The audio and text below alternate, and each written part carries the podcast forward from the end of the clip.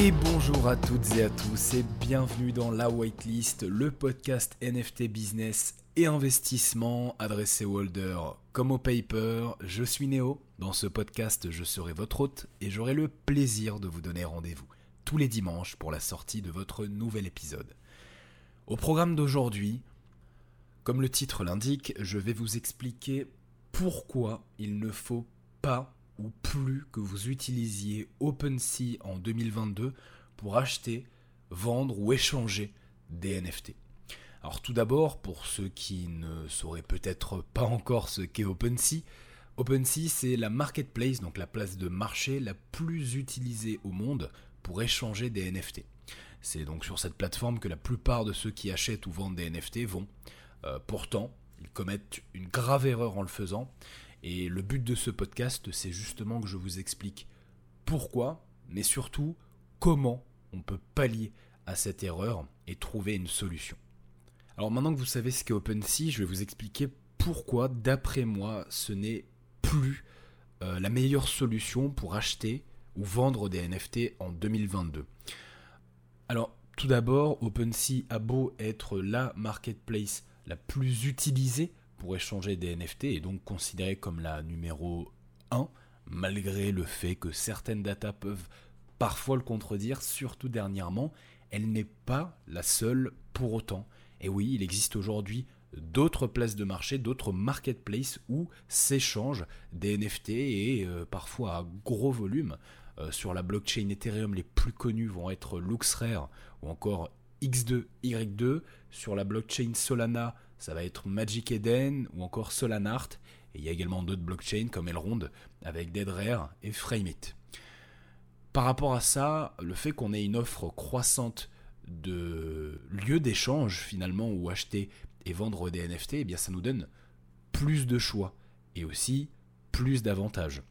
Notamment comme certaines plateformes type LuxRare ou X2Y2 peuvent le proposer sur la blockchain Ethereum en proposant des frais de plateforme donc moins élevés que ceux d'OpenSea. C'est important de comprendre que OpenSea est arrivé un petit peu en premier et a du coup eu un certain monopole pendant un temps, même si je pense qu'à terme, il se peut que ce ne soit pas forcément toujours le cas et c'est pour ça qu'ils ont pu se permettre finalement d'imposer et de décider quels allaient être les frais de plateforme et autres contraintes qui régiraient euh, l'utilisation de leur marketplace.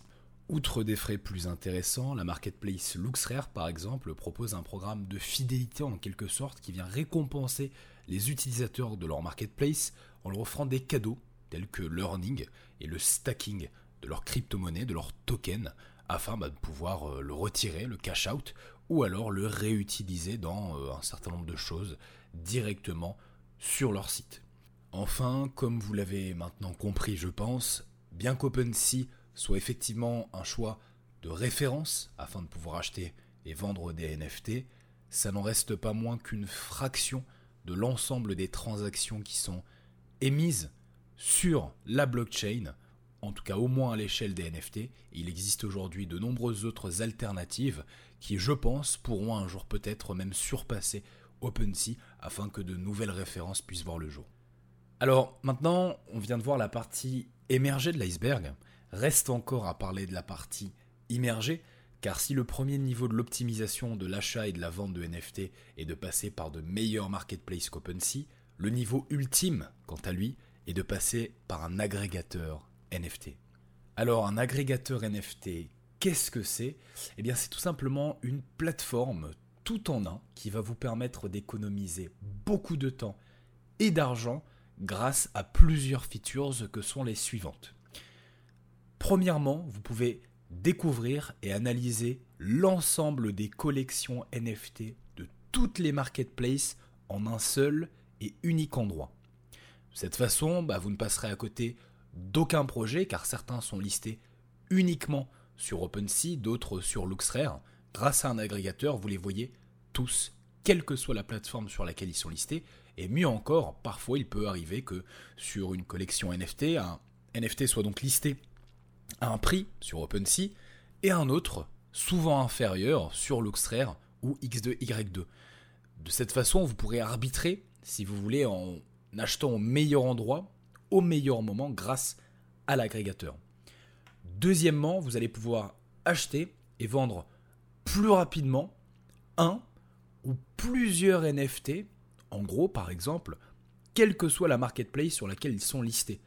Là où sur la plupart des marketplaces, dont OpenSea, nous ne pouvons acheter qu'un seul NFT à la fois, ici on peut faire des achats groupés de 1, 2, 3, 4, 5, 10, 50, 100 NFT en une fois et de façon beaucoup plus rapide qu'avec une marketplace traditionnelle et ce encore une fois en ayant une force de frappe qui va vraiment viser toutes les marketplaces possibles et imaginables. Troisièmement, vous allez économiser grandement en termes de frais, puisque tant pour les gas que les frais de plateforme que pour les frais de royalties, grâce à l'achat et à la vente multi-marketplace, eh bien vous allez pouvoir bénéficier de l'avantage, ou plutôt des avantages, de chacune des marketplaces avec lesquelles vous interagirez sans avoir à aller directement dessus, puisque vous passez par un agrégateur qui se charge de tout. Et quatrième et dernièrement, vous allez avoir la possibilité de payer avec n'importe quel token ERC20, à savoir l'Ethereum, mais aussi le Wrapped Ethereum, l'USDT, l'USDC et bien d'autres encore. Alors pour ma part, j'ai découvert les agrégateurs il y a un petit peu moins de 6 mois, au début de cette année 2022, et ça a complètement révolutionné et bouleversé ma façon de trader des NFT finalement. Et aujourd'hui, il en existe un certain nombre, euh, parmi lesquels je peux citer notamment Gem ou encore Genie.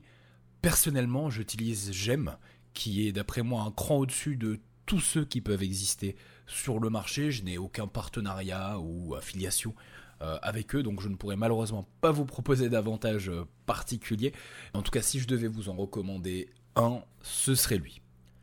Pour conclure, j'aimerais dire avant de terminer ce podcast que ce soit dans les agrégateurs ou ailleurs, il existe une multitude d'outils essentiels à connaître et à utiliser pour être véritablement rentable dans les NFT et si aujourd'hui plus de 90% de ceux qui investissent sur ce marché, comme dans la plupart des autres finalement, ne gagnent pas ou peu d'argent, c'est parce que les 10% restants mettent en application les bonnes stratégies et utilisent les bons outils en ayant la bonne méthodologie, une méthodologie claire et qui répète quotidiennement. Et c'est justement tout ce que j'enseigne au sein de Trinity en partageant au quotidien des stratégies, des informations, des calls, des ressources ou encore des outils qui changent complètement la façon d'investir de mes élèves, qui a complètement changé ma façon d'investir à moi pour commencer. Donc si c'est quelque chose qui vous intéresse, que vous voulez prendre les NFT au sérieux sans pour autant vous créer un métier et en faire un travail à plein temps, vous pouvez trouver tous les liens dans la description. Le Discord est 100% gratuit et euh, bah, vous aurez un avant-goût de ce qui est proposé euh, chez Trinity, également le site internet.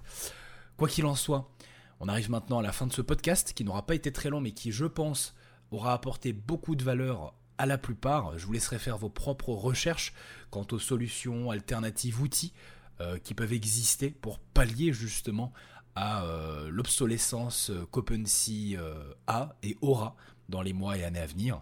Je vous remercie d'avoir écouté ce podcast jusqu'au bout. N'hésitez pas à vous abonner pour ne rien manquer et à laisser une note selon la plateforme de streaming sur laquelle vous vous trouvez. Cela m'aiderait énormément à mieux être référencé. Partagez ce podcast et parlez-en autour de vous s'il vous a plu.